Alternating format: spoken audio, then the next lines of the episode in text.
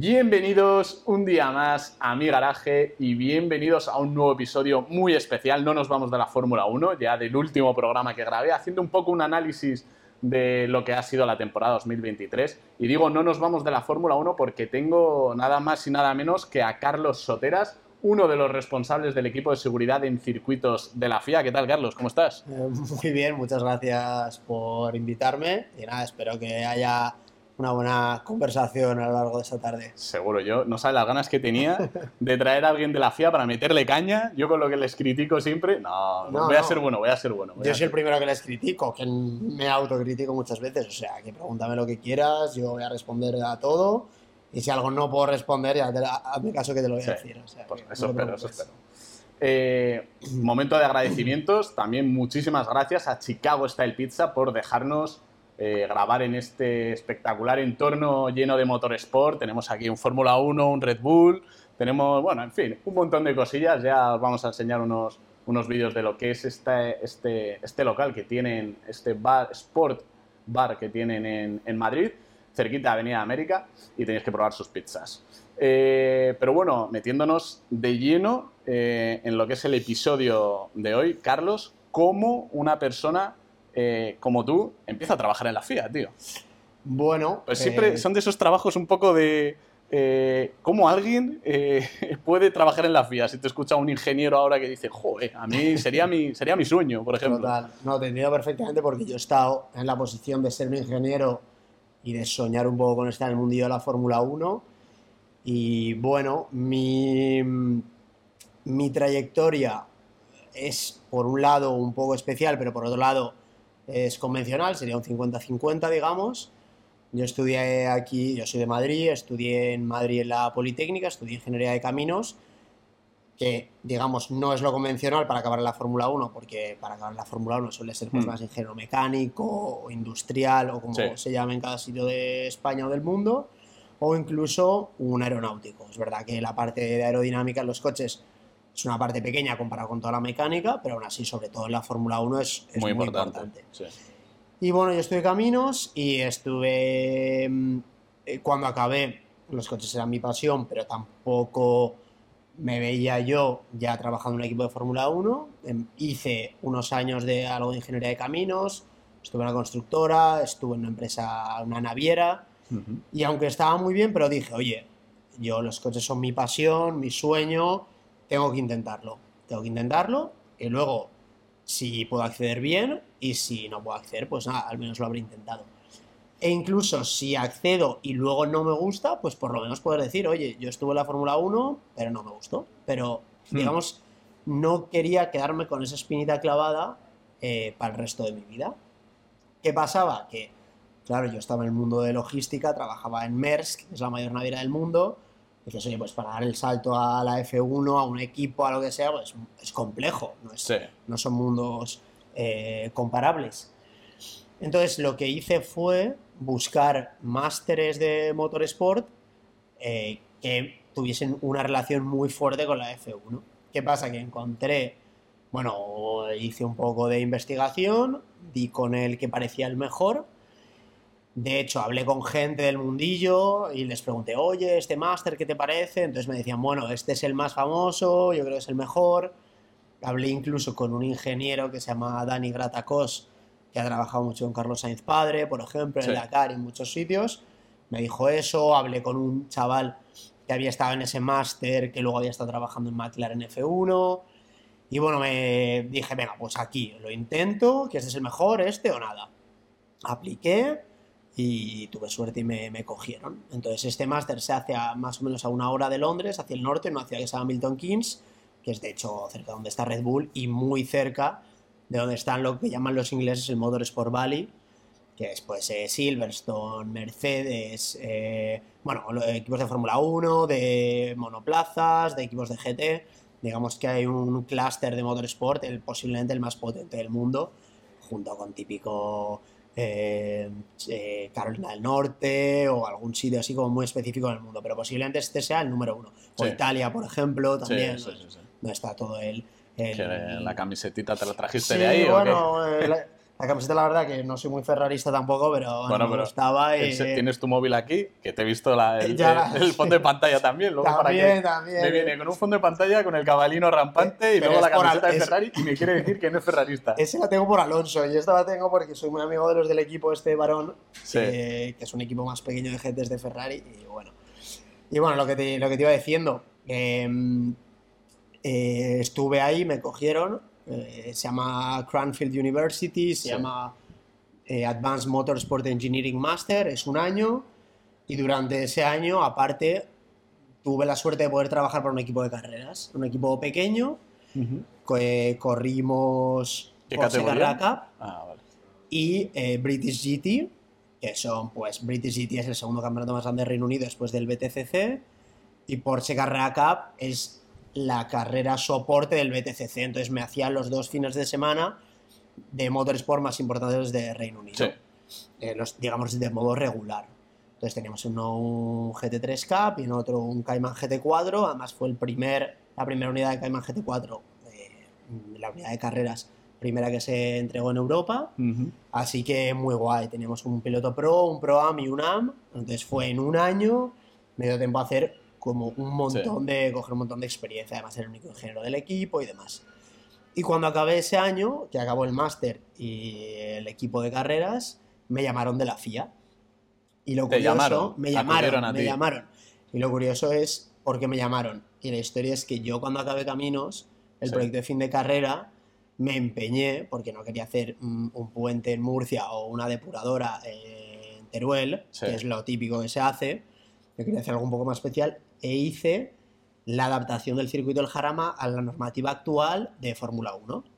Entonces yo me empeñé, incluso... Pues me, me viene al pelo para la- una Claro. pregunta que te quiero hacer en relación a esto. Pero sí, sí, sí. Ya sé por dónde va, era... Sí, sí, obvio, obvio. Y, y entonces, eh, bueno, yo hice el proyecto, pero vamos, Sí. sin visos de que se fuera a construir ni nada. Pero el, digamos, mi actual jefe pidió los currículums de mi clase y me, me lo contó él, literal, que buscó Circuit. Y le dio enter y le salió automáticamente mi, el PDF con mi con el de fin de carrera Sí. ponía pues eso en inglés, como la adaptación de la fórmula de tal, normativa. Y dijo, joder, pues si es que es exactamente lo que hacemos aquí, comprobar que un circuito cumpla con la normativa FIA. Sí. Y, y entonces nada, me llamaron, me- bueno, me escribieron por LinkedIn, me llamaron y tal, y, y me cogieron.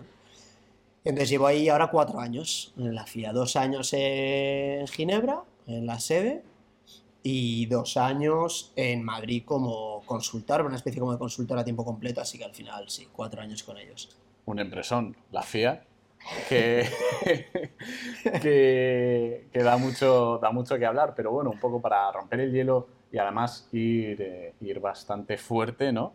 Te quería preguntar, tú que llevas, como has dicho, cuatro años en la FIA, ¿qué supone para la FIA la pérdida de una vida humana dentro de un circuito en el motorsport? Vamos. Bueno, pues mira, hoy en día eh, la seguridad es el elemento clave o el elemento central en el motorsport. Es cierto que nadie se fija en eso porque uno ve la carrera pues por lo que le gusta o por la emoción de la carrera o por lo bonito que es, pero nadie piensa nunca en la seguridad. Pero sin duda, sobre todo estas últimas décadas, el valor de una vida es lo prioritario en, So- sobre todo que veníamos de una época en la que cada Sí. dos carreras moría un piloto. Y era lo más normal, era un poco lo aceptado, ¿no? Justo, justo. eh, mítico accidente, bueno, mítico, el accidente más grave de la historia del automovilismo, Le Mans 1955. Eso, por ejemplo, fue un, Un antes y un después. un poco un antes y un después. De hecho, a raíz de eso se prohibió correr en muchos países europeos. Es cierto que luego todos lo retomaron, menos Suiza. Suiza por eso está prohibido la construcción de circuitos.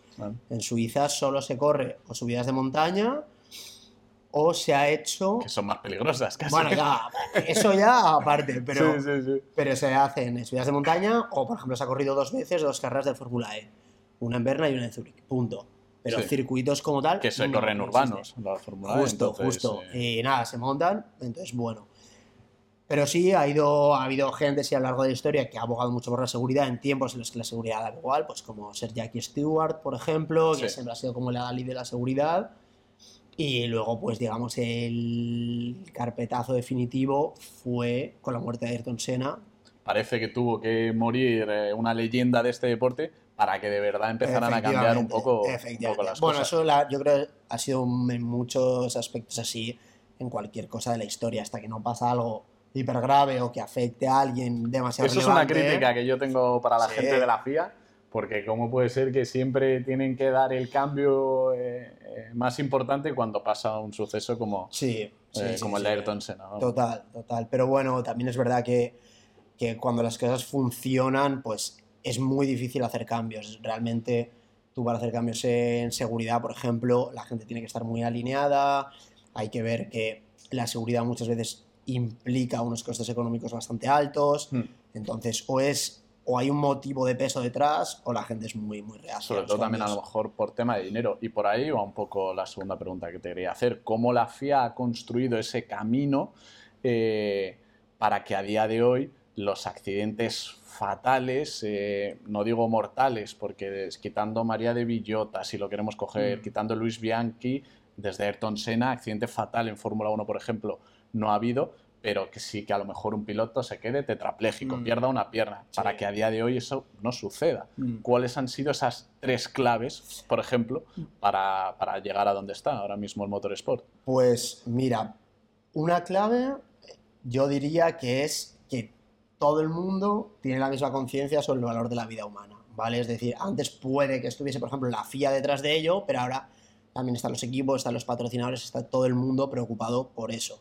Eh, inclu- o sea, hoy en día, ya, ya te digo, que es que nadie quiere estar como detrás en, en ese aspecto. Y antes se tenía esa imagen del piloto de Fórmula 1 como un gladiador que se juega la vida y, oye, se, había que asumirlo. Es una persona que ha elegido jugarse la vida. Pero, pero no, o sea, es evidente que no tiene por qué ser así. Solo hay que ver Spa el año pasado que no se corrió por la lluvia. Eso hace dos, tres, cuatro décadas era impensable. Era, se corre y se corre. Y hecho, hay imágenes, hay Claro. imágenes de, Efectivamente. conduciendo, efectivamente. Es cierto que muchas veces el aficionado pide un poco de, ese, de esa lucha de circo Que no haya romano. tanto proteccionismo, ¿no? A lo claro, mejor hacia el claro, piloto. justo. Pero bueno, es verdad que hoy en día si sopesas el espectáculo y la seguridad, aunque el espectáculo tiene mucho peso, pero la seguridad es, es- es clave. Luego también es verdad que eh, la Fórmula 1, por ejemplo, es difícil, muy difícil, toco madera, de que muera alguien, pero sigue habiendo muchos accidentes con mm, fallecidos o con víctimas, digamos, de gravedad en otras categorías, sobre todo en eventos eh, de rally y de rally como muy amateur, o sea que ni siquiera lo que se dice, no están, bueno, en inglés se dice sanctioned, creo que en español es como que, ahora no sé la palabra, pero es como que no hay un organismo regulador detrás Sí. que está un poco diciendo, oye, sí, se puede correr, pero con unas ciertas medidas de seguridad, con el circuito así, asá. Entonces, nosotros, por ejemplo, yo todos los años tenemos eh, las estadísticas, las que vamos contabilizando, y ahí me sorprende ver la, la cantidad de fallecidos que hay en, en otras categorías, y que es que ni te enteras. O sea, dices, oye, pues han fallecido tres en un rally, por ejemplo, el año pasado murieron tres en el mismo rally eh, en Australia, que se llama el Rally de Tasmania. Que no estaba regulado por la FIA. ¿te Claro, es como un rally como hiperamateur, entonces es como, joder, yo me lo estoy currando mucho la parte de circuitos, F1 tal, pero es que todo lo que queda es mucho.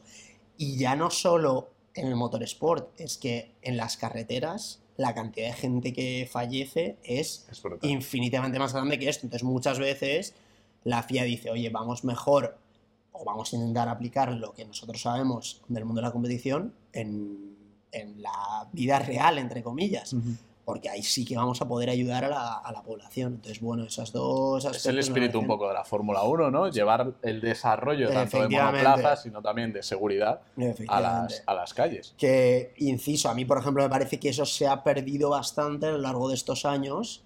Con las Porque- normativas Efectivamente, porque que te exigen. justo, sí, sí, sí. justo, yo siempre lo comparo, te dicen, imagínate, eh, tú tienes que hacer, yo qué sé, mm, un edificio. Entonces tú puedes hacer el edificio y, y si te diese libertad, eh, arriesgarías o probarías nuevos materiales o probarías tal. Pero es que hoy en día la Fórmula 1 está tan regulada que sí, tú puedes sacar cosas que luego se puedan adaptar, pero tú imagínate que a ti el edificio te dicen, no, mira, tiene que ser de madera, tiene que medir esto, así, así. Pues sí, seguro que con la madera bus- acabarías teniendo como una técnica. Sí, pero que a lo mejor no es lo óptimo. Claro, dices, vale, sí, la madera, Sí. pero ¿y todo lo, el resto? Entonces, pues no sé, la Fórmula 1 me, me encantaría que tuviera más aerodinámica activa, que tuviese más variedad de motores, que tuviese, no sé, una distribución, por ejemplo, electrónica, que la tiene un Koenigsegg y no la tiene un F1. Cosas de esas que digo, ojo, es que me encantaría. Voy, sí, sí, ¿Sabes? sí. Voy a, voy a emplazar al oyente a un episodio que grabé con mi amigo Javi Quilón, que de aquí le mando un abrazo para el programa de Radio Auto FM, en el que eh, precisamente hablábamos un poco de que Auto FM, Auto FM se había hecho con los derechos de la Fórmula 1 y que ahora pues teníamos que desarrollar el nuevo reglamento. Y yo una de las cosas que, que- que impulsaba era total libertad para, para los equipos que quieres un motor híbrido, utilízalo, tiene sus pros, esa mayor potencia, pero también sus contras, mayor peso, por lo mismo, ¿sabes? Todo, Me todo eso, yo creo que eso impulsaría un montón el desarrollo de nuevas tecnologías. Me encanta que se te ha cruzado el cable y has dicho que Auto FM tiene los derechos de Fórmula 1. Era- era- era- Liberty Media o... Bueno, sí, sí, sí, no, era como que Auto FM, ese era el sentido del programa, Ah, vale, vale, que Auto vale. FM se Digo- hacía con los derechos de la Sí, Fórmula sí, sí. 1, se los compraba Ah, Liberty vale, Media, pagando el módico precio de 7.000 millones de euros, pero... digo, imagínate Auto FM ahora, tiene todo el poder y monta todo. No, sería brutal. increíble. Un abrazo a los de Auto FM también, Sí, desde sí. aquí le mandamos. Eh, pues eso es una de las cosas, que es verdad que luego obviamente eso tiene unas complejidades y unas historias detrás, pues todo el coste, todo el marketing asociado, eh, las marcas tampoco quieren dar tanta libertad porque de repente uno se destaca y tú te quedas muy atrás. Entonces, bueno, es cierto que también la parte positiva es que los coches convergen. De hecho, yo creo, o sea, de lo que recuerdo, me acuerdo el otro día en clasificación en Abu Dhabi, en Q1, están todos los coches en un segundo. Es cierto que luego para la Q3 incluso aumentaron las distancias, Sí, pero en Q1, si no recuerdo mal, estaban todos en un segundo. Fue brutal. sí, sí. O sea que dije, joder, esto yo creo que hacía mucho que no lo veía. Obviamente Verstappen fue primero, pero bueno, me, me- me hizo gracia. Es verdad que ahora en 2026 va a volver a cambiar y van a volver a estar todos separados, pero bueno, es curioso cómo se, cómo se gestiona ese deporte. Te quería preguntar, porque has mencionado al inicio del programa que tu especialización, un poco tu labor dentro de la Fórmula 1 es la homologación de circuitos, ¿no? Más o menos. Eh, quería preguntarte cómo se prepara un circuito para que sea homologado, tenga esa homologación de la FIA. Pues para competir. mira, el pro- te voy a comentar el proceso un poco teórico, estándar e idóneo, ¿vale? Porque yo te puedo contar un proceso, pero que luego por muchas causas falla o Sí. no quieren, o quieren estar al margen de la FIA Mm. o cualquier historia. Entonces, esto empieza, tiene que empezar desde la parte del proyecto, ¿vale? Nada, o sea, el idóneo es que no haya nada construido, ¿vale? ¿Por qué? Porque ese proyecto que va a venir desde el promotor a través de las federaciones deportivas, por ejemplo, si se hiciese un proyecto, vamos a poner en España, en Badajoz, Sí. Pues el pro- el promotor de. Madrid. Bueno, en Madrid, vamos a hacer, vamos a hacer caso en a Madrid.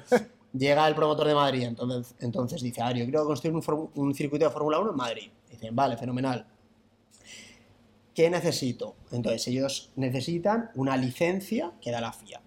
Esa licencia va acorde al campeonato que tú quieres acoger. Entonces, tú puedes, eh, si, si quieres ir a por la F1, necesitas una licencia de grado 1, que se llama. Si quieres una F2, un mundial de resistencia, pues una grado 2, grado Sí. 3. Luego hay unas especiales, por ejemplo, para Fórmula E, pues una 3E. Uno de Rallycross sería una 6X. Hay un montón de licencias en función de lo que tú quieras. ¿vale? Es cierto que hay veces que tú puedes tener una licencia, por ejemplo, de grado 1, pero que luego por C o por B la Fórmula 1 no venga a tu circuito. Y puedes tener una, eh, un grado 1 en un circuito, pero que a lo mejor no esté adaptado para, para un turismo.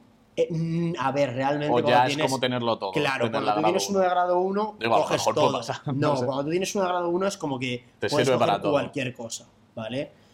Ejemplo normal y corriente, Paul Ricard. Pues Paul Ricard tiene F1, tiene F2, Motorland, tiene ¿no? Tiene- Challenge, tiene todo.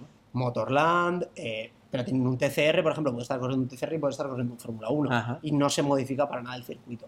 Las únicas modificaciones que se hacen serían si van las motos, por ejemplo. A MotoGP, pues ahí sí que se piden, pero eso ya no es responsabilidad de la FIA. ¿Vale? Es de la FIA. Sería conjunto con la FIM, ¿no? Claro, lo que pasa es que como ellos quieren unas cosas, pues igual para el Gran Premio de MotoGP se tendrían que poner unas, por ejemplo, te pongo un ejemplo, se ponen unas, unas eh, barras de seguridad que son muy blandas, es una especie de airbag. Sí. Entonces eso se instala para las motos, pero cuando se van las motos se quitan. Son adaptaciones. Claro, se monta- entonces, si, por ejemplo, no pueden montar MotoGP y luego eso porque no les da tiempo físicamente a llevarse las barreras. Entonces, pues eso es responsabilidad del circuito, el saber qué puede montar o no. Es, Eh, dime. es que como estábamos hablando justo de la MotoGP, de, de Fórmula 1 y demás, te quería preguntar cómo es esa relación entre la FIA y la FIM, eh, Mm. Vale, mira, cómo sí. pueden ir de la mano. Si quieres, te acabo de contar con el Lo proceso y hacemos luego... en el siguiente bloque. Entonces, me imagínate, eso va a la de Madrid y dice, yo quiero esto. Entonces, van a la Real Federación Española de Automovilismo y le presentan el proyecto y la Federación Española de Automovilismo va a la FIA. Sí. Le dice, oye, nosotros tenemos este proyecto para grado 1. Entonces, ellos, bueno, se paga un canon, Canon. Un, un fee, y entonces la FIA lo analiza. ¿Cómo lo analiza? Se hacen unas simulaciones con los planos que te pasan y sobre esas simulaciones nosotros trabajamos. Le decimos, oye, pues hemos visto que aquí en la curva 3 el Fórmula 1 va a ir a 280 y con la escapatoria que hay sería insuficiente. Entonces, ahora tenéis que aumentar la escapatoria o cambiar el trazado o la excavatoria, pero luego poner una Tech Pro de, de estas dimensiones más grande de lo previsto. O hay espectadores en una zona, entonces hay que poner una verja de seguridad Sí, las famosas verjas. las verjas. Entonces, bueno, ese es como el proceso. Entonces, es un, un diálogo a través de la Federación Deportiva, un diálogo con el cliente, y entonces se va adaptando. Entonces, hay veces que dice el cliente, uff, pues es que hay tú que me pides cambiar la curva, no puedo porque es que hay un terraplén y entonces sería un movimiento de tierra tan grande que no tal. O, o, por ejemplo, los casos más flagrantes, entre comillas, son los de la Fórmula E, porque van por una ciudad. Entonces, o sea, a nosotros nos ha pasado de, bueno, mueve aquí esto, que veo que aquí hay un hueco. Y, y te llama el cliente y dice, no, no, es que aquí hay una mezquita. Entonces, claro, no voy a tocar la mezquita, porque eso sería lo último. Entonces, es un diálogo así constante. Entonces, hay un punto que ya se llega a un acuerdo y se dice, vale, entonces ya lo empiezas a construir. Durante la construcción se hacen tres inspecciones por parte de la FIA. Normalmente una al principio, cuando está el terreno baldío, prácticamente. Una a mitad de construcción y una al final, ¿vale? Y luego se suele hacer, sobre todo para la Fórmula 1, que es el que tiene más recursos, se hace una inspección eh, antes del Gran Premio, ¿vale? Eso es la primera vez. Oye, Las Vegas, por ejemplo, pues va el director de carrera de Fórmula 1 con el inspector del circuito, con gente de F1 y van ahí, lo ven, porque claro, al final el plano, a ver, hay gente muy experta que trabaja en la FIA y, y lo puede ver sobre el plano, pero hasta que no estás ahí con todo construido, hay cosas, hay pequeños detalles que se pueden cambiar. Pero lo mejor es hacerlo todo en la fase de proyecto porque es la fase en la que yo te digo cambia y a ti te cuesta cero.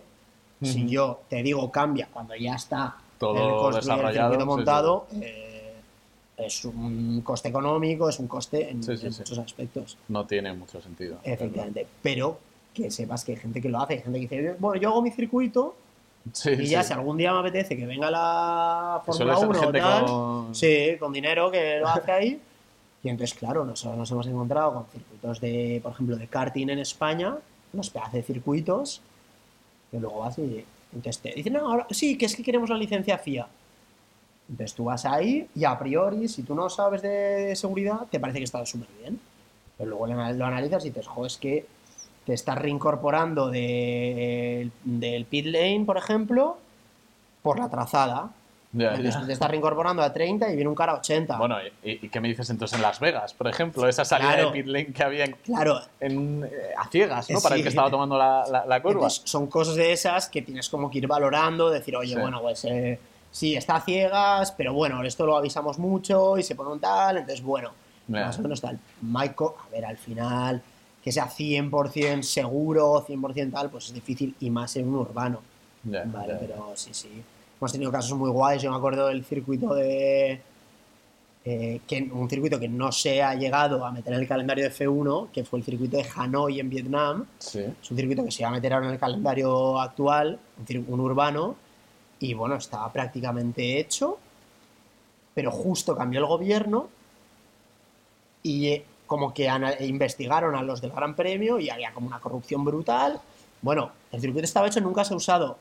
Revendieron las, las verjas de seguridad. Bueno, obviamente mm, las revendes al precio pésimo, pero es como, bueno, es que si no me las como con patatas.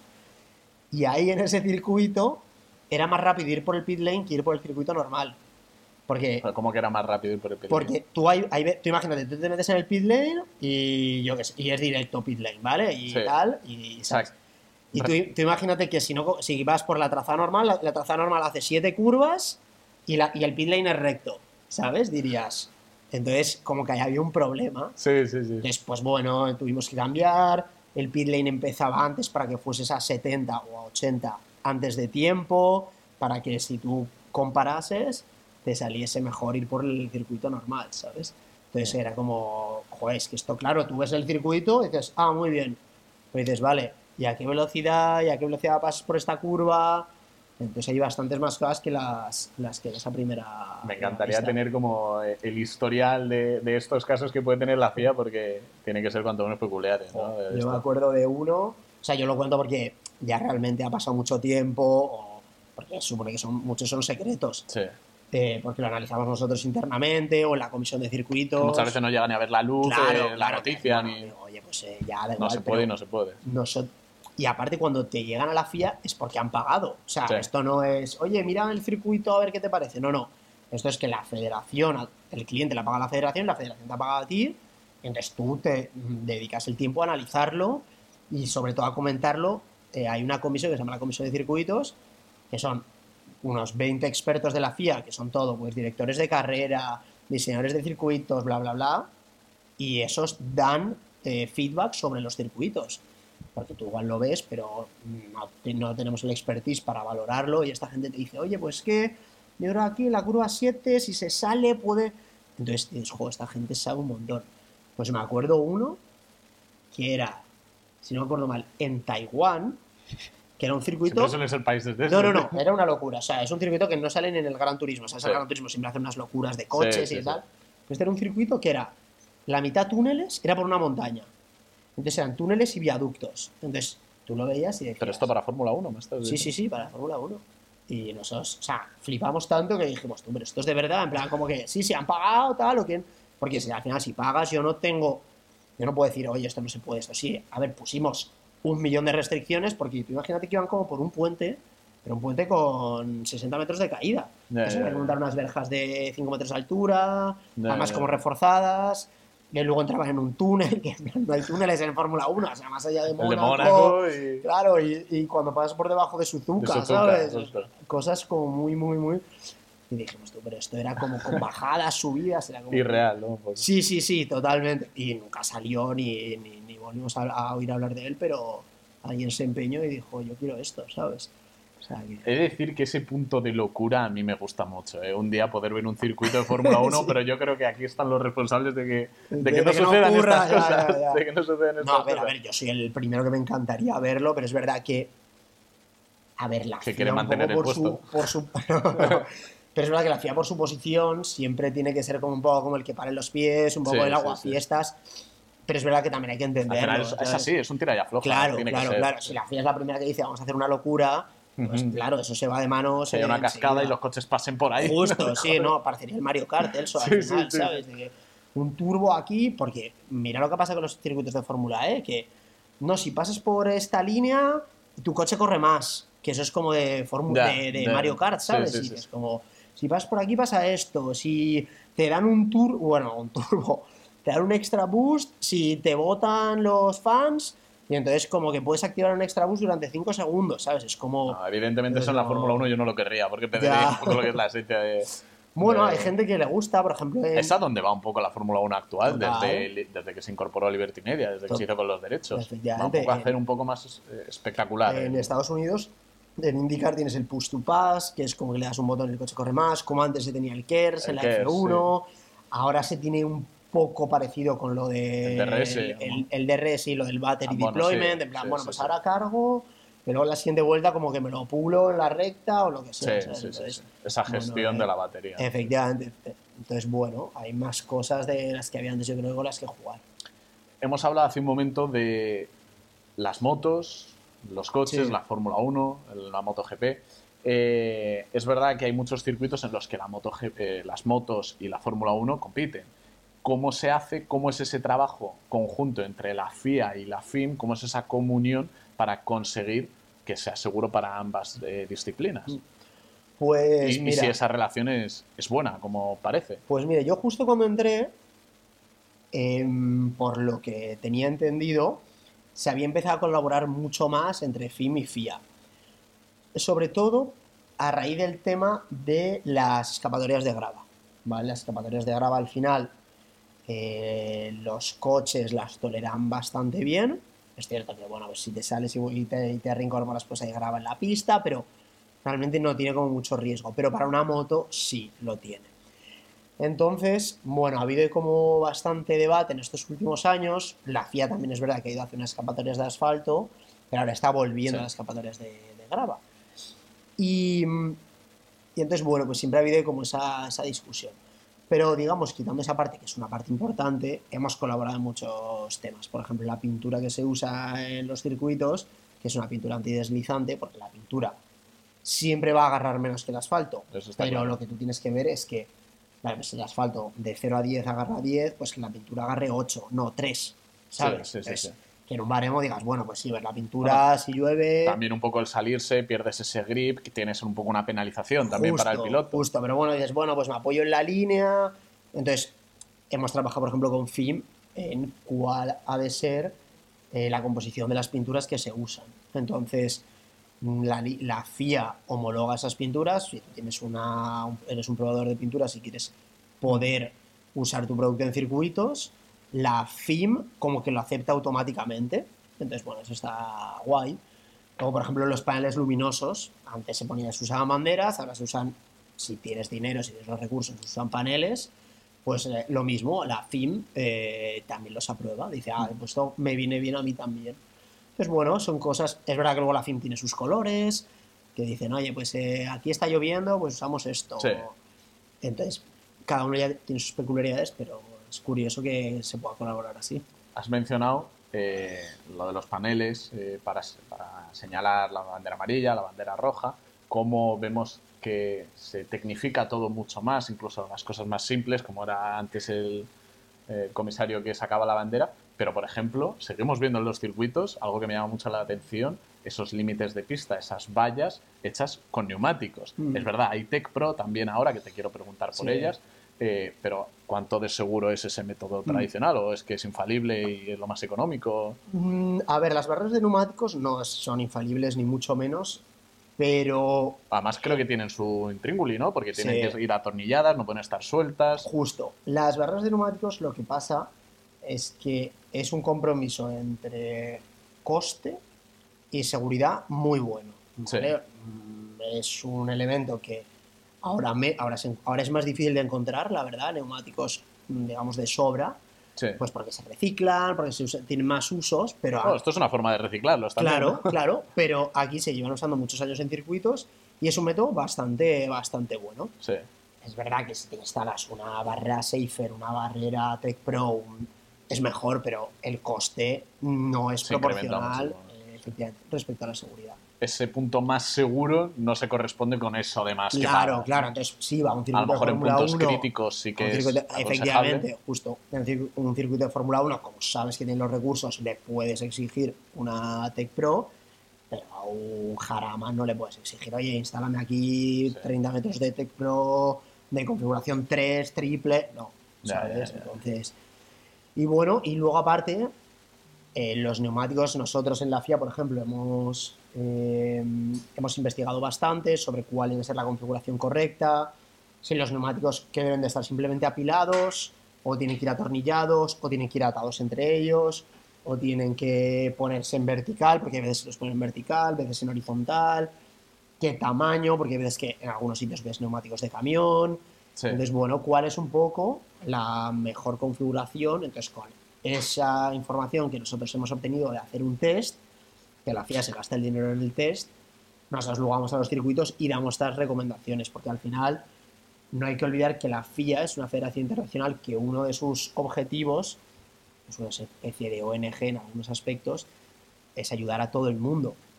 Entonces, bueno, pues la FIA se tiene que gastar 30.000 o 40.000 euros en un test para que luego esto se pueda, eh, este conocimiento de seguridad se pueda transferir a lo largo de todo el mundo, pues, pues se hace, se valora, porque claro, es un coste económico importante para la FIA, se valora y se dice, oye, pues sí o no, o- y entonces nosotros, por ejemplo, hemos hecho un test sobre eso, así que y con lo que hemos sacado se le pasa a los circuitos y se le dice un poco. Entonces, bueno, es bastante interesante. Eh, una, por ejemplo, una de las mejoras en, los, en las barras de neumáticos es, que también es un reciclaje a su vez, es que se pone una cinta transportadora, unas cintas transportadoras que se usan sea, en minería, por ejemplo, para mover Sí. material que al cabo de un cierto tiempo ya no se pueden usar porque están muy desgastadas. Eso recubre la barra de neumáticos y es un disipador de energía brutal, porque muchas veces que tú impactas en el neumático y digamos que entras a través de los neumáticos, entonces Sí. la energía tampoco se reparte, pero si le pones una barra flexible pegada, Sí, eh, reparte mucho mejor. es pura física. al Claro, final, al final es, oye, yo quiero, necesito, tengo una cantidad de energía y necesito repartirla entre la mayor superficie posible. Entonces, bueno, este es un buen método. Eh, hablando de, de las Tech Pro, que a mí me intrigan mucho, eh, las Tech Pro es una empresa privada y ¿en qué porcentaje entra la FIA en el desarrollo de esas Tech Pro? ¿Ninguno? ¿Lo supervisa simplemente? Porque sí que fue un avance en cuanto a seguridad muy importante. Pues mira, TechPro es una empresa privada, ok, además el dueño es de origen español, no es español, pero es de origen español. Y entonces, eh, bueno, la FIA hace cinco años sacó un estándar que tenía que seguir las barreras de seguridad para poder ser vendidas para circuitos de F1 Sí. o para el circuito que sea. Entonces, bueno, las Tech Pro cumplían con esos requerimientos, se hacían test, eh, se vio que funcionaban muy bien, y entonces se aprobaron. ¿Cuál es el problema? Que las Tech Pro son a día de hoy las únicas barreras homologadas por la FIA. Sí. Entonces al final es como un poco un monopolio. No es porque la FIA no quiera, al, fin- al revés, la FIA le ¿Porque encantaría no que se mete ninguna otra empresa a desarrollarlo? o qué? Pues mira, yo es algo que he intentado mucho, he hablado con compañías, les he dicho, oye, mira, tenéis aquí un mercado que es que solo está la Tech Pro, macho. Ya, ya, ya. Métete Además, no- cuanto más competitividad, Claro, mejor claro. producto se consigue. mejor producto. Aparte, llega Mejor un precio. llega- justo llega un circuito a Tech Pro y le dice, oye, ¿qué unas barreras? Vale, X.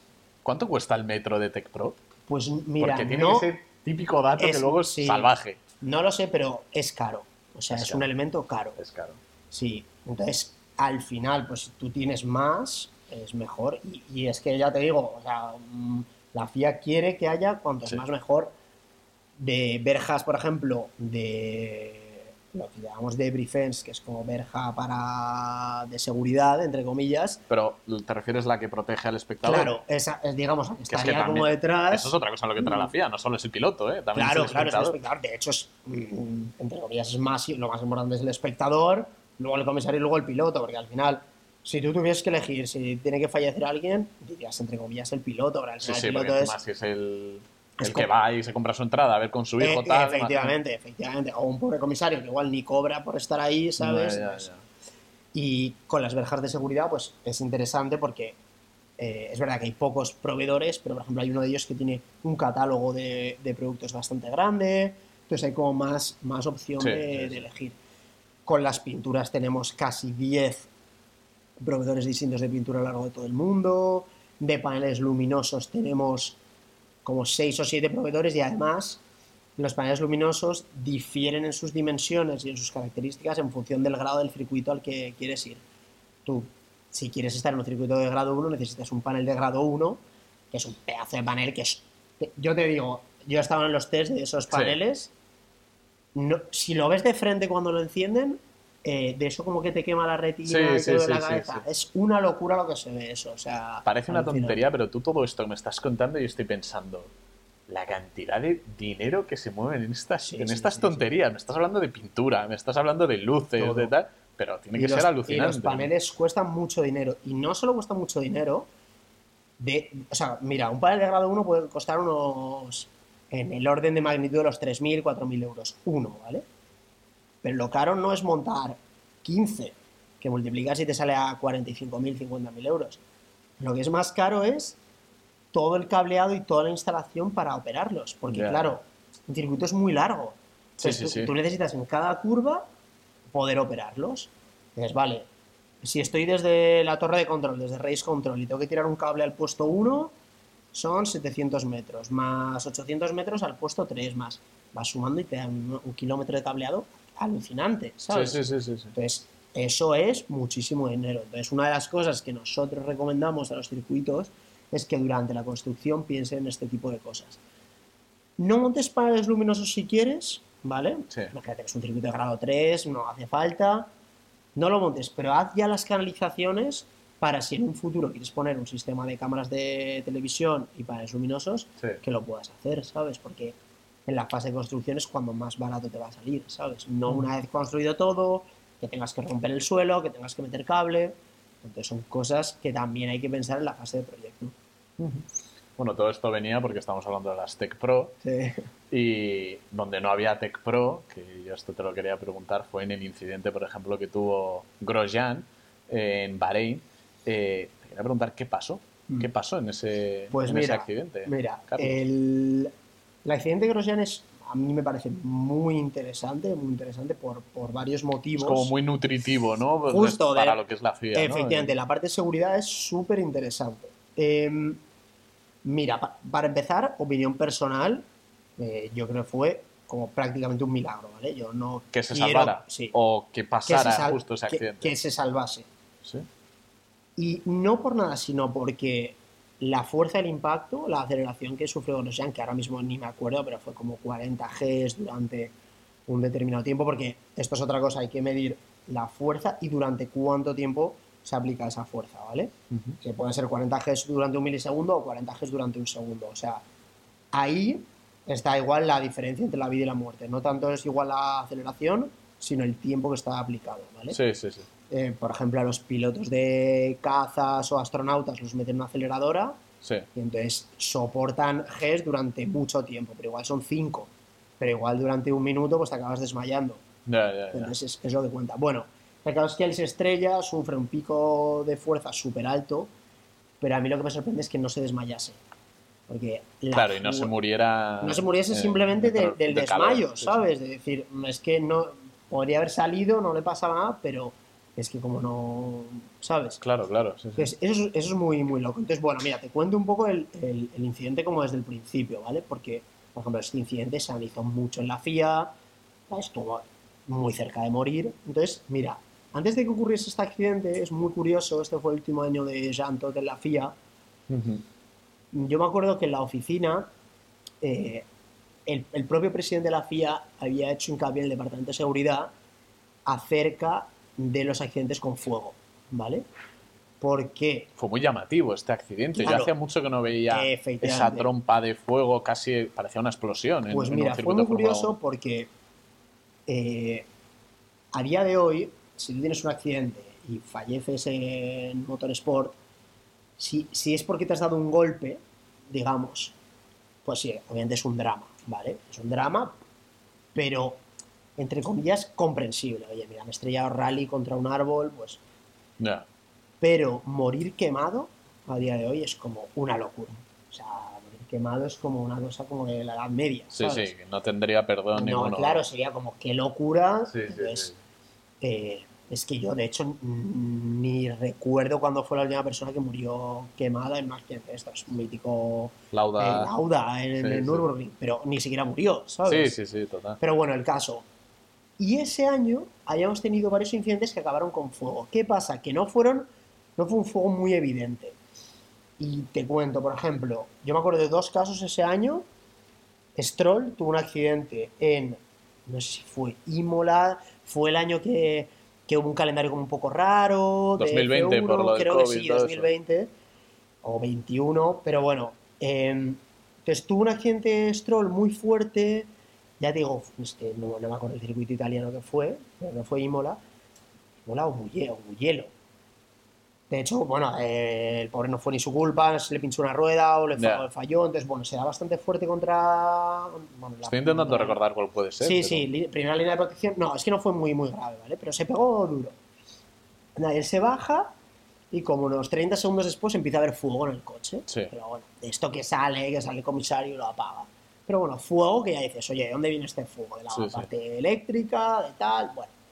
Yo me acuerdo en 2022 Abu Dhabi, no, perdón, o a inicios, sí, 2022 Abu Dhabi o 2000, sí, que, que Stroll deja parar el coche pero no fue un golpe y salió algo de fuego. Por pero- ejemplo, Sainz, también en Red Bull Ring, si no, mal, Sí, no recuerdo mal. Pero de otro que me acuerdo es de Nikita Mazepin en F2, en Rusia además, que se, se estrella, de hecho se queda como un poco metido con la Tech Pro, la Tech, la Sí, Tech Pro le envuelve, no, él se baja y luego empieza el fuego. Sí, Y la historia es como que dijo al presidente, oye, ojo con el fuego, que hace mucho que no veíamos accidentes con fuego, hay que tener cuidado, mira, a ver qué está pasando, bla, bla, Sí, bla, sí. ¿vale? Nosotros en la parte de circuito realmente tampoco podemos hacer mucho, porque es una cosa del coche. Lo que sí que podemos hacer es cuál es la operativa frente al fuego. Oye, vamos a, a usar estos extintores. Los monos tienen Los homologación FIA, que lo pone monos-. Los monos, por ejemplo, igual tienen que tener eso. O los guantes tienen que tener como más aislamiento eléctrico. O lo mítico de la luz, de si se pone en rojo es que no puedes tocar el coche. Sí, sí, sí. O sí. los pilotos cuando salten, los pilotos ahora cuando se bajan del coche saltan. Sí. No ponen un pie en el coche y otro en el suelo, porque pueden hacer de. pueden transmitir la electricidad, entonces saltan. ¿vale? Entonces son cosas de esas que nosotros sí que podemos hacer más en la parte de circuitos, como la operativa del rescate y demás. Sí, sí, sí, sí. Total. Como esa seguridad pasiva, ¿no? Sí, mejor. más o menos, ¿sabes? Sí, sí. ¿Qué pasa? Que cuando yo me acuerdo vi el accidente de Grosjean, dije, me vino a la mente el presidente y dije, qué heavy que nos lo lleva diciendo y de repente fuegazo y una Pero locura más brutal, brutal. porque lo que habíamos hablado antes, esos pequeños incidentes habían sido una llamita. Claro, claro, eso, 30 segundos después de bajarse el piloto. Esto tal. fue una llamarada de metros. Y aparte, con lo que no la ponen en la tele por si está muerto, Sí, y luego ya sí, sí, sí. que lo empezaron a poner, y es como, qué heavy. Pero mira, ese incidente, primero, eh, ocurre en un sitio raro, porque realmente es una recta que se cruza, bueno, él se cruza Le, y le pegan, le tocan, entonces sale despedido, sí, sí. su ángulo de dirección cambia radicalmente y se va Directo. directo contra la verja.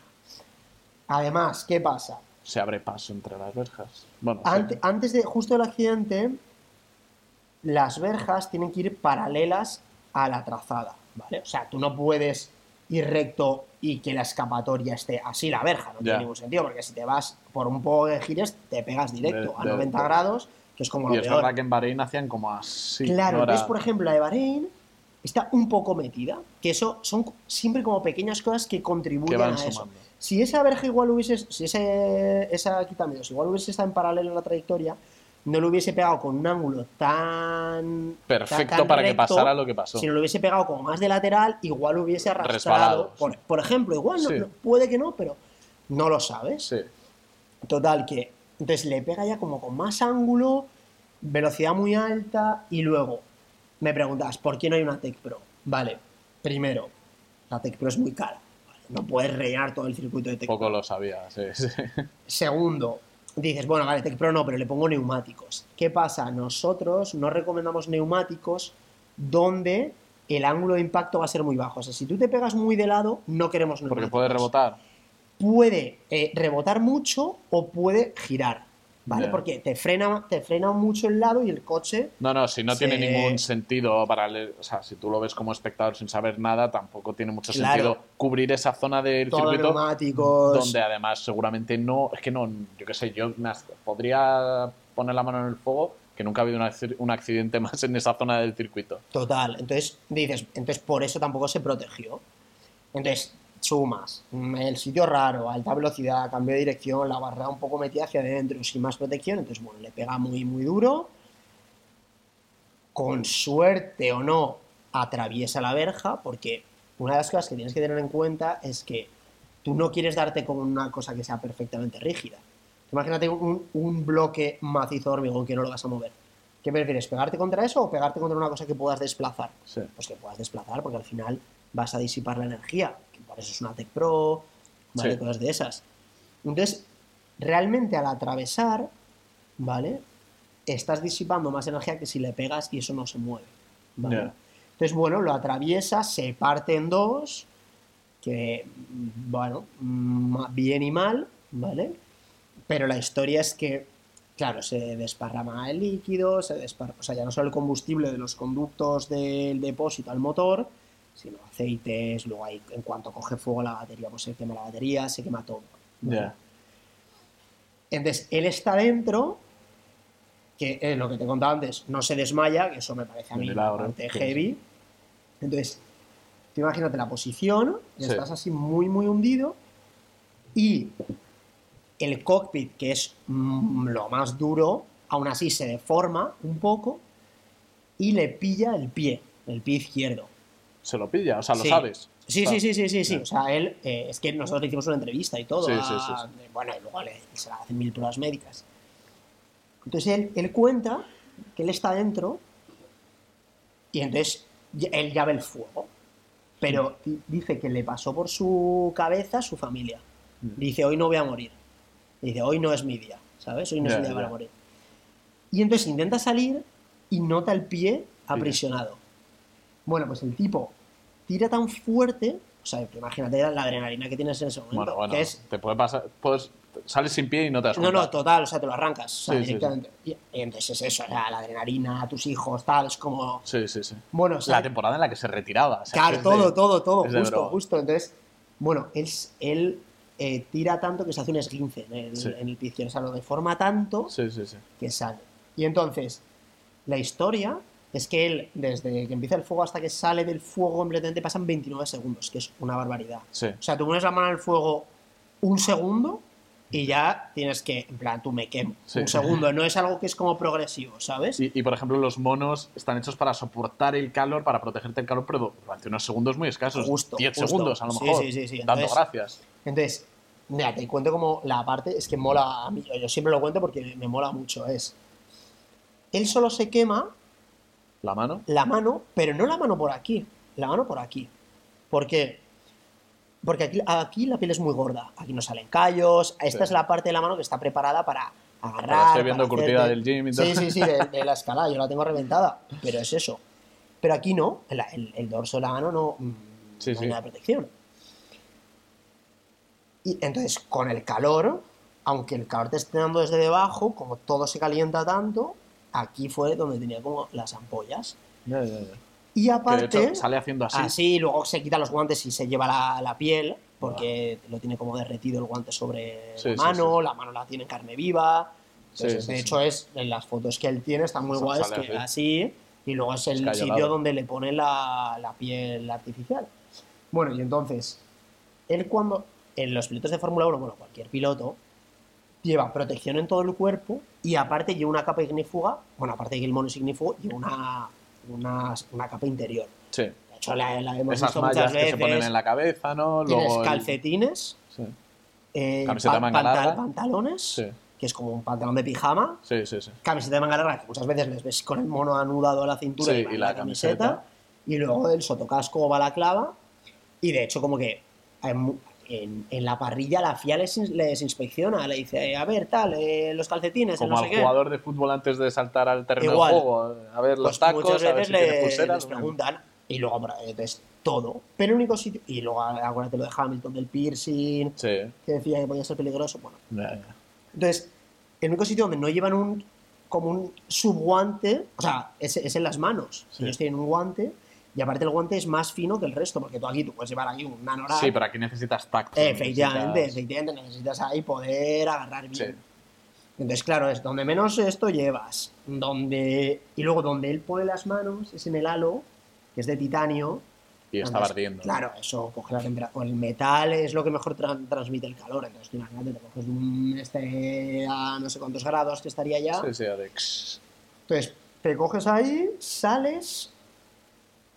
Y, lo- y luego te apoyas en el quitamiedos, que es de metal también. Sí, sí, sí. ¿No lo has visto que salta para salir como de sí, sí, sí, sí, sí. Entonces, entonces es como, digamos, como lo peor. Y realmente solo se quema eso, ¿sabes? Y eso que el material es Nomex, que el Nomex es un material guapísimo porque es un material que cuando, cuando se quema, cristaliza, es decir, se vuelve sólido. Entonces, en vez de quemarse y evaporarse o quemarse y joderse, se quema y se queda duro. Entonces es como una capa de protección extra, ¿sabes? Qué vasto. Flipa, sí, sí, sí, sí, está... Y eso es... O sea, los, los, eh, los mejores materiales del mundo ignífugo son de ese material. O sea que es muy, muy, muy. Obviamente es todo lo que hay. Es verdad que luego van con los extintores. Pero los extintores. Bueno, es que te, te tienes que fijar. El, el comisario que llega con el extintor es tan fuerte el fuego que, que- que es que Sí, ni sí, se sí. acerca. Sí, sí, sí, porque ya el- había calor Había ahí. un- o sea, es que eh, tú lo ves, que tú te acercas a una chimenea y ya te estás como tú, que calor hace aquí. Pues imagínate unas llamaradas, ¿sabes? Es que es, eh, es Y luego le rocían a, a él mismo. A ¿no? él le rocían, justo, justo, porque eso es importante para eh, bajar la temperatura de todo lo que tengas encima, porque al, a, tú- o sea, a ti se te está quemando algo, aunque yo te lo retire, puede que la piel siga estando muy caliente y te siga quemando, Sí, ¿sabes? De hecho, por eso tú cuando te quemas en la cocina vas y te das con el agua para bajar la, la temperatura, ¿sabes? Sí, no es sí. como, uy, ya me he quemado, ya no, no puedo hacer nada. No, no, no, tú vas y te echas agua como para que eso no siga como quemándose, entre comillas.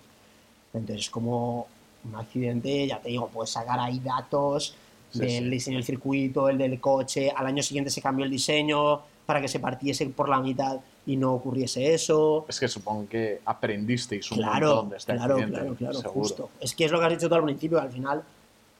Tiene es que por pasar- este tipo de accidentes, claro, pero es que es una cosa rara. y- ¿Alguna medida sí que se te venga a la mente que, que tomaseis después de este accidente? Pues mira, lo de que se partiese el coche en dos con, de un modo más evidente y que eh, esa rotura del chasis en dos para que disipase energía y no, digamos, los fluidos. Como vimos en el accidente de Schumacher en Monte Schumacher en. Mónaco, en Mónaco. es, eh, eso viene de ahí, por ejemplo, ¿sabes? Entonces se toman como diseños de esos. O por ejemplo el accidente de Albon en Silverstone, que es el que vuelca y va arrastrando Zu, de One You Zu. Ah, de Zu, perdona, Eso. de Zu. Eh, que va arrastrando y luego, bueno, que se engancha en la Que ahí buzonana el, y arco salta. antivuelco parece que falló, ¿no? Porque Eso, Casi justo. le toca la cabeza. Otra vez el halo. Se, eh, se- se salvó por el halo, efectivamente. O sea, el el igual- arco antivuelco, Igual que, ahora desapareció. igual hay que, que no le hemos dado casi protagonismo al halo en el accidente de, de Grosjean, pero hubiera sido una decapitación en directo. Sí, sí, sí. Es, muy vasto. ¿eh? Yo, cuando vi el accidente, me quedé mirando y digo, puede ser que vea hoy una muerte en Fórmula 1 Sí, sí, que nunca. Yo lo o sea, yo lo pensé por el fuego, ya te digo, por el mensaje, es que me vino a la mente Sí. el presidente diciendo, hay que tener cuidado con el fuego. Dije, pero es que no es de coña que te avisen de algo y justo pasa, que es como, es que me lo habían Ya, avisado, es como ¿sabes? el colmo. Sí, Sí, sí, como te, la- te lo dije, ¿sabes? Sí, la frase, entonces es como, joder, macho. Qué. Así que sí, sí, sí, sí. ¿Y qué porcentaje de culpa tiene en estos bonos datos? Porque quitando el caso de Grosjean no hemos vuelto a ver un accidente Mm. de estas características desde hace mucho tiempo. ¿Qué porcentaje de culpa tiene el coche y qué porcentaje de culpa tiene el circuito para estos buenos datos? En una balanza, ¿cuál sería? Bueno, es que, a ver, yo te puedo decir qué porcentaje, digamos, de seguridad aporta cada uno. Yo creo que aporta más el coche, porque al final el coche ha evolucionado mucho más que el circuito, como las carreteras por las que nos movemos. Tú ves un coche de hoy y de hace 50 años y es que no tienen nada que ver, y las carreteras sí que se encuentran con más similitudes. Entonces, la parte de la seguridad la aporta más el coche, el casco. Mira, otro, otro ejemplo de a, a- a base de un accidente aprender, cuando Massa le entra la tuerca en la sí, que ahora se pone visera. ese perfil de titanio. Eh, ¿no? Efectivamente, sí, yo creo que es de Kevlar, que lo tiene aquí, Sí. y entonces más. Y se hizo un estudio y se vio que reduciendo el tamaño de la, de la apertura, veían lo mismo, pero estaban más cubiertos. Sí, sí, al final reduces ese, Claro, ese hueco, Sí, y- sí, y- sí. o por ejemplo, esa con- posibilidad con el- de que entre en un punto débil. ¿no? Efectivamente, y aparte la visera pues mejor, y se hicieron como. Las pruebas de impacto están en YouTube de la FIA y están muy guapas, disparan prácticamente como con una pistola Sí, sí, sí. y. Entonces, sí, yo me acuerdo perfectamente de eso. entonces bueno, eso es mm, guay. A ver, también dices, "Ah, no ha habido ningún fallecido, pero por ejemplo, Antoine Hubert murió en Spa, Dylan Ovanhoff ha muerto este año en Spa. Fueron accidentes además. Te iba a preguntar dice- por ellos también, dice, porque dices, es la freca, vale, es la. Fórmula 3, vale, pero, es que son categorías de Fórmula. Justo, justo.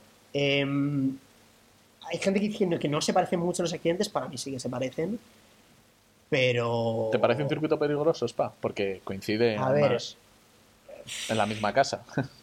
Ya, a ver, circuito peligroso, es que cual- en cualquier circuito te puede pasar, ¿sabes? Yo coincido contigo ¿eh? también. sí. A ver, al final Spa, pues sí, es un circuito rápido, es un circuito en, en esa parte de Horus Radillón, pues que vienes muy fuerte, que además ahora las escapatorias como la- las han reducido, entonces la gente va bastante full, Sí. porque decía, bueno, pues me salgo, yo voy pie a tabla, y entonces, bueno, eh, al final puede pasar cosas, en el accidente de Van Hoff pues no había mucha visibilidad, era un relanzamiento, También ha habido accidentes muy importantes como el de Norris, me acuerdo ah, en 2021, eh, que llovía a mares, se pegó un, Sí, un leñazo un fuerte, leñazo, pero estaba perfectamente, que también Sí. hay que tenerlo en cuenta, que pasan accidentes, Justo, pasan justo, accidentes muy fuertes en la misma zona, digo, donde Mm. le pasó a Danilo, Uber, eh, Correa, pero, pero que, se- que acaban bien. Sí, acaban sí, bien. sí, sí, De acuerdo, pues- se pone ahí Vettel al lado. Justo, justo. Entonces, sí, es cierto, vemos ahí los accidentes, no vemos los que se salvan, entre comillas, pero sí, es muy difícil como valorar. Luego, a ver, al final cuando hay un accidente de estas características, es, es como un accidente de aviación, es un cúmulo de errores. Es un cúmulo de, pues ha fallado eh, dirección de carrera, el piloto, el circuito justo tal. Es que al final es ahí es, cuando se dan uno y Claro, claro. Si, si falla una cosa el piloto, pues igual tienes un accidente, es porque todo funciona bien. Sí, pero al final cuando tienes como un cúmulo, que claro, es ya por estadística es muy difícil que pase, pero es eso, es como un accidente de aviación, un accidente de aviación, tiene que fallar el piloto, el avión, el copiloto, eh, la torre de control, que haga un día malísimo, entonces, si no, o sea, al día, es que me gusta mucho la aviación, entonces, cada día hay Siempre, siempre coincide miles de aviones. Sí, que sí. el, el apasionado del motor es Sí, apasionado es que, de los claro, coches. los aviones es lo más Sí, espectacular sí. del mundo. El, ¿Cuántos miles de vuelos hay al día? Y que cuando hay un accidente, lo ves. Sí, sí, sí. Pues que sí. es lo mismo con, lo- lo- lo- con Con la los F1, coches. la F2 y demás. Sí, sí, Cuando sí, sí. pasa algo, Lo que tú decías, que se habían matado tres hace nada en un rally y tal, Sí. pero parece que todo lo que repercute al entorno FIA, Fórmula 1, Claro, es un altavoz para lo bueno y para lo malo. claro, claro. Es... De hecho, las medidas de seguridad siempre se empiezan implementando de arriba para abajo. Empiezas en la Fórmula 1 porque tú no puedes ir a un circuito de un pequeño circuito y decirle, no, tenéis que montar las ya. las Safer, las no sé qué. Porque dicen, oye, pues Sí, que no sí, podemos. sí, sí. Pero, por ejemplo, con los cascos, dices, oye, F1 el año que viene, la- el nuevo diseño, la, el la nueva homologación, oye, cuesta 5.000 pavos el nuevo casco. Lo siento, es Fórmula 1, lo tienes que hacer Sí, sí, sí. como empieza por ahí, el mercado empieza siendo pequeño, pero cada vez se va metiendo más, más, más. Al haber más mercado, el precio baja, además producen más. Entonces dices, oye, pues ya lo meto en F2 y F3, Sí. porque ya es como más accesible y ya. Igual un piloto de Fórmula 1 ya no quiere el casco y yo qué sé, no compra uno de ra bueno, no de rallies, pero Ya, en este de monoplaza a mitad de precio, ¿sabes? Entonces ya va como en cascada y entonces más gente se puede ir beneficiando de esas medidas de seguridad. Sí, Bueno. sí. Eh, te quería preguntar, Carlos, un poco para cerrar ya lo que está siendo el programa. Hace, hace mucho que se habla ya de, de que Madrid va a, hacer, va a ser sede de, de un, de un campeonato, de, un, de una carrera, de un gran premio de Fórmula 1. eh, y parece que ya casi seguro se va a hacer en Madrid. Se descartó el Jarama. Yo te quiero preguntar, porque además soy un fan de ese circuito, me la paso casi todos los fines de semana ahí. eh, ¿qué- ¿Cómo de real era una carrera de Fórmula 1 en el Jarama? Pues a ver, en el Haram, bueno, yo lo digo siempre, si hay dinero se puede hacer. Sí. ¿vale? Se puede correr en el Jarama o se puede correr dentro del Santiago Bernabéu. O sea, Para bien o para mal, con dinero vas a todos lados. Total. Entonces, Ya se ha visto en circuitos en Arabia Saudí, en Las Vegas, Las sea, Vegas. Oye, corto la, la calle principal de Las Vegas para montar un circuito. La Alcantarilla, ya se vio, famosa. Sí, o sea, justo. Entonces, bueno, ahí, eso, con dinero es suficiente. ¿Qué pasa? Ya, si empiezas a bajarle dinero, me dices, el Jarama, el Jarama en su día cogía Fórmula 1, ¿qué pasa? Que ha habido, el Jarama tiene un problema desde mi punto de vista, que es que durante muchos años no se han hecho inversiones. Entonces, se ha abandonado, entre claro, comillas, se ha es dejado. cierto que ahora est- estos últimos años se ha vuelto, pero claro, ya tienes un desfase que necesitarías una inversión muy alta para poder, digamos, recuperar Sí, ese eh, atraso que efectivamente, efectivamente. Y, eh, y bueno, y aparte, el Jarama pues tiene problemas de mm, índole muy diversa. Estas, Accesos. eh, los accesos son pésimos. Tienes en un lado la A1, no Mm. puedes, no puedes crecer. Tienes una urbanización al lado, tienes un campo de golf, tienes, tienes muchos vecinos, que no es... no- porque si tuvieses, por ejemplo, industria cerca o una nave industrial, pues da igual, montar ruido, traes a toda la gente que quieras, pero claro, tienes una urbanización Es que además, tiene, para entrar al circuito tienes que entrar Claro, por la por urbanización. urbanización. Eso O sea, me parece O sea, yo, por ejemplo, si. Para unas tú- tandas privadas, vale, pero para... Claro, y ni eso. O sea, yo, por ejemplo, yo abogo porque el Jarama debería hacer un acceso desde la 1, desde la vía de servicio, Sí. fundamental. que yo creo que sería un poco, si acaba llegando la Fórmula 1 al Jarama, se empezaría Eso, por ahí. eso ¿no? es lo primero. lo Y además no ¿sabes? es tan, tan, tan difícil. Me refiero, haces la rotonda, te incorporas a la vía de servicio y que ahí se hiciera una salida. Entonces, bueno, hay múltiples. Pero vamos, la casuística en general, luego el pado que es muy pequeño, porque piensa que la Fórmula 1 siempre va acompañado de categorías soporte.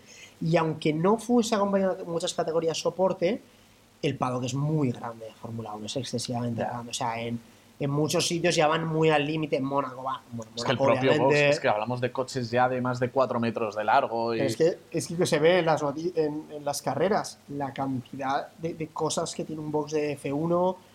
Que luego necesitas un box para los neumáticos, otro box para la FIA, otro box para. Entonces, claro, al final eso es un espacio ingente, de, o sea, una, una superficie ingente. Y luego, aparte, necesitas sitio para los VIPs, sitio para las marcas, sitio para la televisión.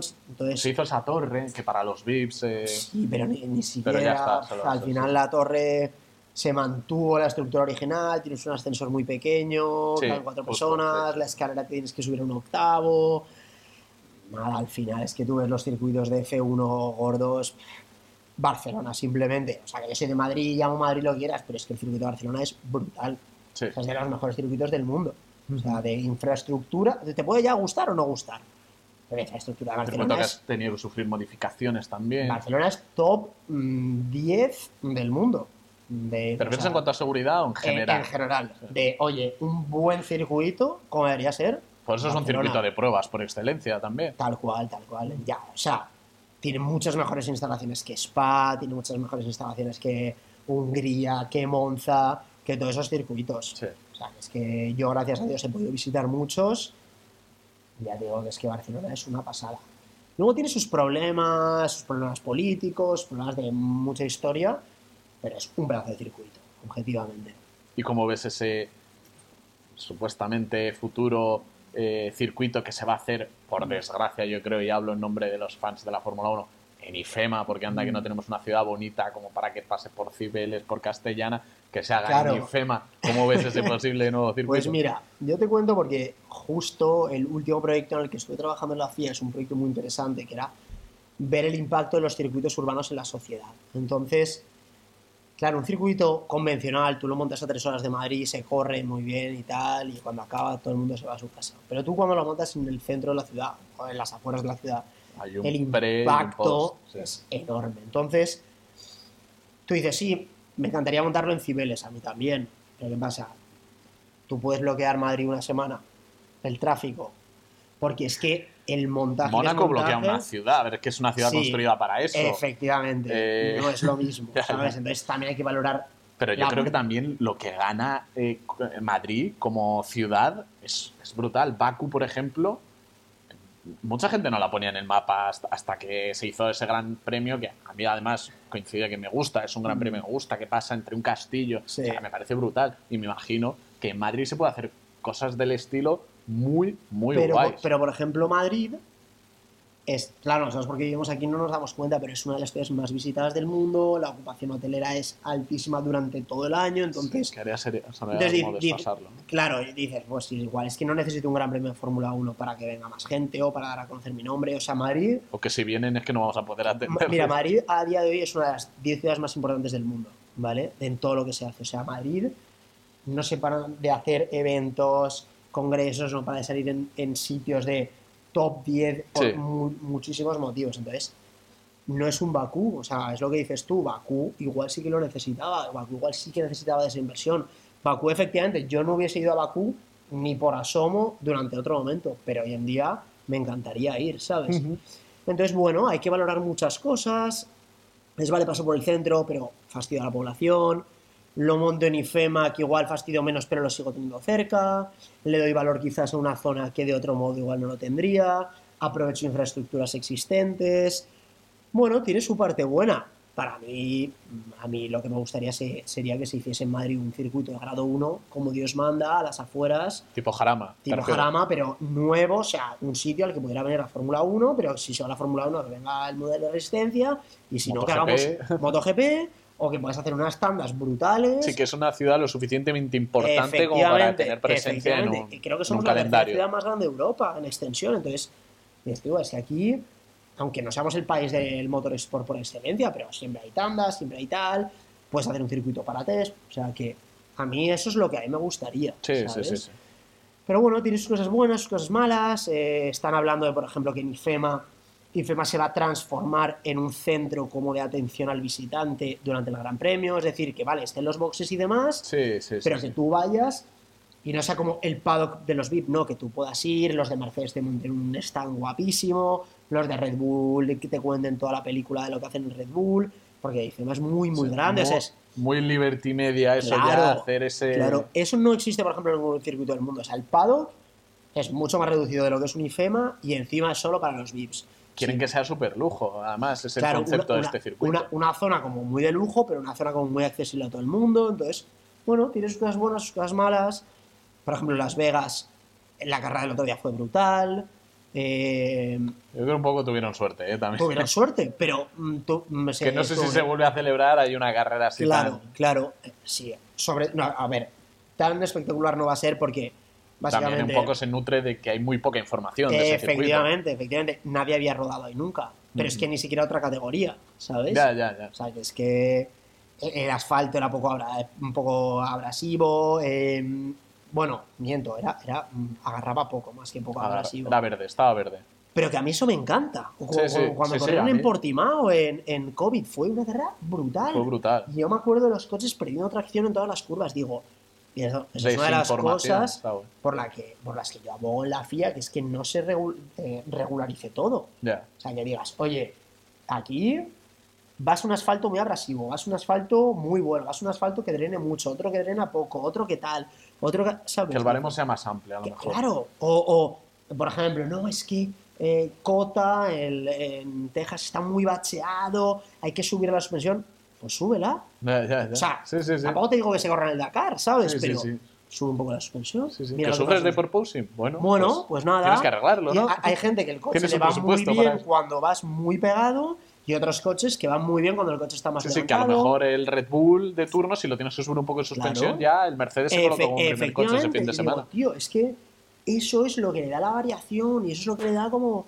Porque hoy en día, con todo lo reglamentado que está todo, todo es el mismo neumático, todo es el mismo tal, dices, pues chico, la- lo que puedes cambiar que te da esa variación, hazlo, Sí, ¿sabes? sí, sí, sí. Así que esa parte me parece muy interesante. Hablábamos de Madrid. eh, los cánones de la Fórmula 1 parece que este circuito eh, va a tener una inversión completamente privada, algo que parecía impensable. Me acuerdo cuando lo hablábamos en la radio, en Auto FM, tú decías, eh, es muy difícil encontrar eh, una inversión privada que, que se financie un gran premio totalmente con una inversión privada porque los cánones son muy altos y tal. Explica un poco cómo, cómo funciona esto, porque también tenemos otros circuitos en Fórmula 1 que no pagan ningún, ningún tipo de canon, como es eh, Mónaco. Mónaco. A ver, la Fórmula 1, eh, al final, digamos, con el canon, pues vale, es, es parte económica, pero por otro lado es un modo de controlar qué tipo de circuitos quieres que entren. Si Es un filtro, sí. Es un filtro, tal cual. Entonces dices, bueno, Mónaco, como quiero que esté 100%, pues quiero que no pague. abaratar el hecho, canon de, claro. de los circuitos que te interesan y subir mucho, por Eso. ejemplo, en otros como Abu Dhabi. dices, oye, esta gente tiene dinero, llega, pues yo le cobro lo que sea. Que por cierto, creo que ahora Mónaco sí que paga. No me hagas mucho caso, pero... sí, pero que a lo mejor paga. Sí, paga poco, pero aún Además, así... eh, el canon varía también según en la parte en el campeonato en el que esté. Los de final y principio Claro. suelen tener mucho claro, más o si canon. quieres ser el último hay que pagar más, o si quieres tener una sprint, pagas más, o lo que sea. ¿vale? Sí, sí, Entonces, sí. Pero sí, sí, lo de Mónaco habría que, habría que investigar, es interesante. Entonces, bueno, justo es un filtro.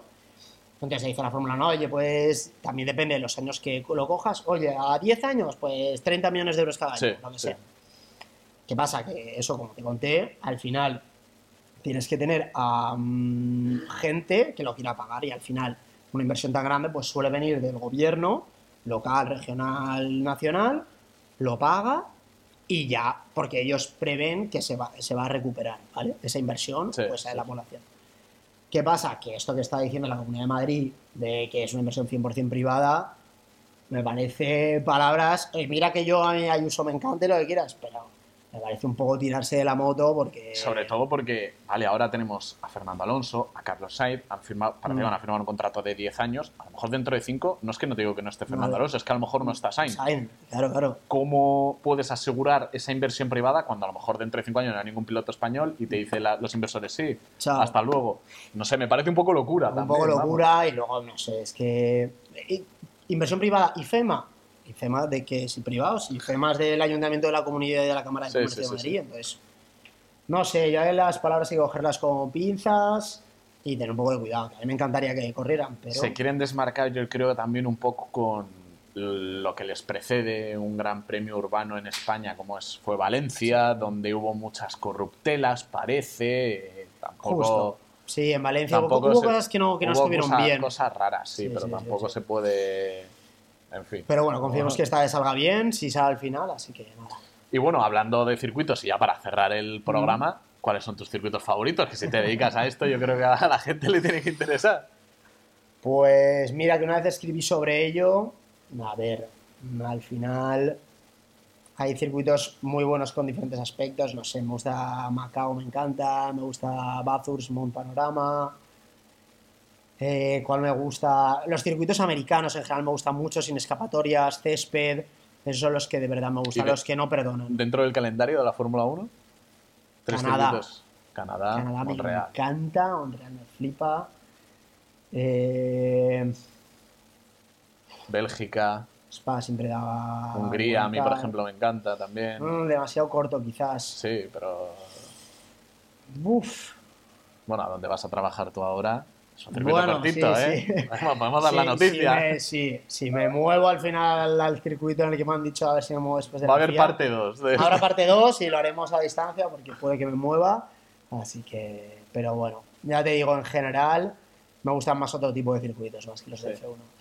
Y hablando de Fórmula 1, un poco ha terminado la, la temporada hace nada. ¿Cuál es tu análisis de lo que ha sido este gran premio? Porque aquí a Carlos es un apasionado de la Fórmula 1, como nosotros y a todos los que estáis del otro lado, que este es un, un podcast muy formulero. Pues, Abuso de Verstappen, es que yo creo que es al final el resumen. Abuso... De Verstappen, no de Red Bull. No, no, de Verstappen. Verstappen me parece que tiene el mejor coche y es el mejor piloto de la parrilla. Y mira que amo a Fernando Alonso, pero me parece que Verstappen está en su prime y es, es un piloto espectacular. Que está en su prime te lo compro, pero quiero ver a Alonso con las mismas armas, ¿eh? Yo es que soy tan, yo soy tan ni alonsista. siquiera, mira que soy hiperalonsista, pero es que Verstappen me parece que... Alonso contra cualquier otro estaría ahí, ahí, pero me parece que Verstappen está a otro nivel. Sí. Pues nada, no me queda otra que darte un millón de gracias, Carlos, Nada, por ti, venir, de verdad, que ha sido un programón, vamos. Eh, os, os pido que si os ha gustado este programa lo valoréis con cinco estrellas, eh, nos sigáis en redes sociales, el garaje de Gon.podcast, donde encontraréis mucho contenido lo de hoy. Y además también podréis ver mucho contenido del sitio donde hemos estado grabando hoy, esta, este fantástico local que tienen los chicos de Chicago Style Pizza, eh, ambientado en el motor y en los deportes en general de una manera brutal. Así que nada, muchísimas gracias Carlos de nuevo, muchísimas gracias a todos los que estáis al otro lado, muchísimas gracias Alberto, que está ahí detrás de las cámaras. Y nos vemos en el próximo episodio del Garaje Gon. Un saludo a todos. Hasta luego.